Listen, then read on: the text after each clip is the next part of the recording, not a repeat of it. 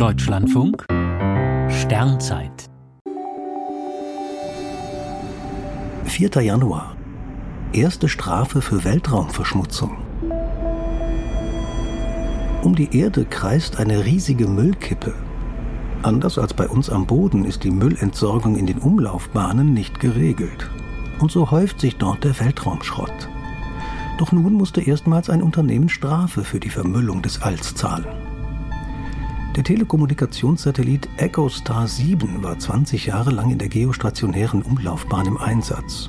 Vor knapp zwei Jahren erklärte das Unternehmen Dish, der Betreiber des Satelliten, die Mission für beendet und gab die Sendelizenz zurück. Allerdings befindet sich EchoStar 7 nur 120 Kilometer oberhalb seiner ursprünglichen Bahn. Zu den Lizenzauflagen der Kommunikationskommission in den USA gehörte aber, den Satelliten auf eine 300 Kilometer höhere Bahn zu bringen. Erst dort würde EchoStar für viele Jahrhunderte keine Gefahr für die anderen Satelliten darstellen. Das Unternehmen hatte sich bei der Restmenge an Treibstoff im Satellitentank verschätzt. Die letzten Tropfen reichten nicht, um die hohe Friedhofsbahn zu erreichen. Das Unternehmen, das üblicherweise alle Auflagen vorbildlich erfüllt, muss nun 150.000 Dollar Strafe zahlen und Maßnahmen ergreifen, um künftig die korrekte Entsorgung alter Satelliten sicherzustellen.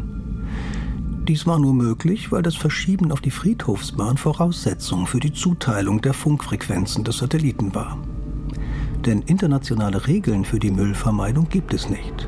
Global gesehen dürfen alle ihren Schrott auf den Umlaufbahnen einfach zurücklassen.